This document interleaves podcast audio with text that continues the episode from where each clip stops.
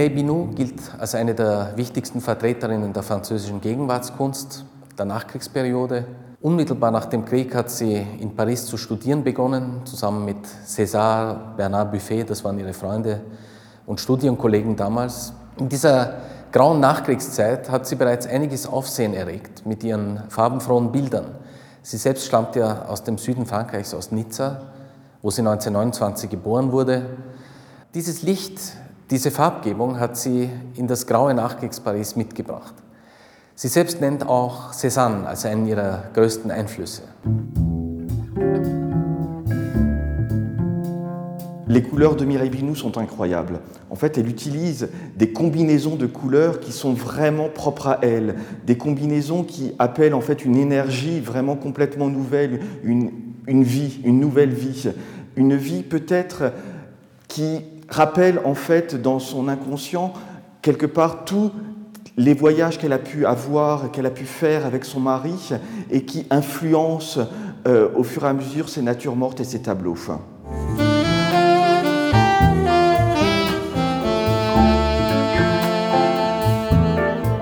Donc Mireille peint énormément de paysages, mais mes premiers coups de cœur ont été sur ces natures mortes.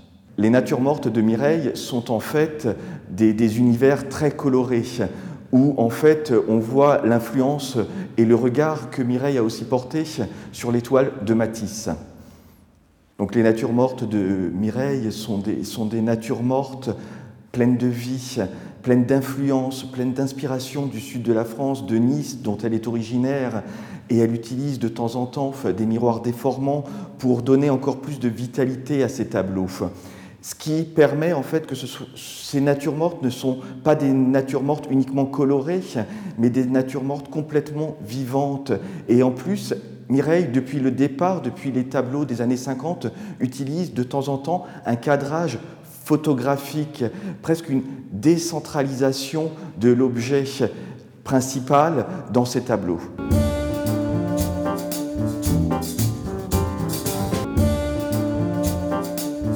Landschaften, Interieurs, Stillleben und auch Selbstporträts, das sind Sujets, die sich durch das gesamte Werk von Mireille Binot ziehen. Sie hat diese Themen immer wieder aufgegriffen und man kann in ihrer Malerei die Entwicklungen der 50er, 60er, 70er, 80er Jahre bis zu einem gewissen Grad ablesen. Dennoch hat sie immer einen sehr eigenständigen, markanten Weg verfolgt.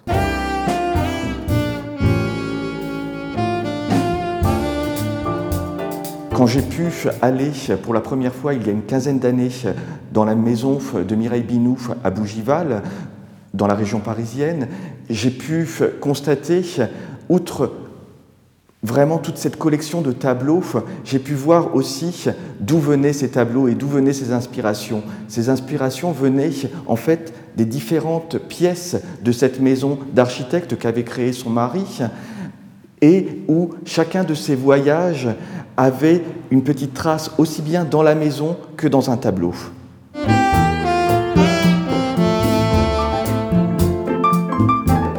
Mireille Binou regarde par la fenêtre. Elle peint ce qu'elle voit. S'il y a un mur devant, il est peint sur la toile. Des fois, elle s'installe dans le jardin. Elle peint la nature qu'elle voit, les paysages. Et après, il y a toutes ces dégradations et toutes ces possibilités de couleurs qu'elle va mettre en avant.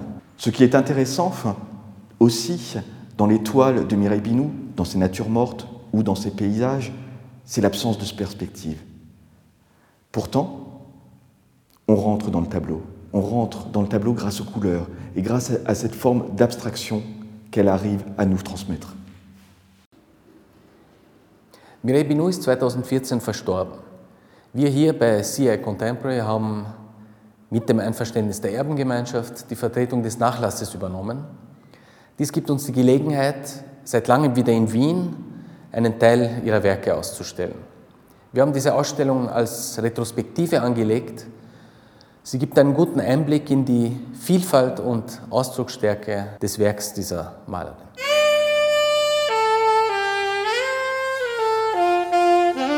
Musik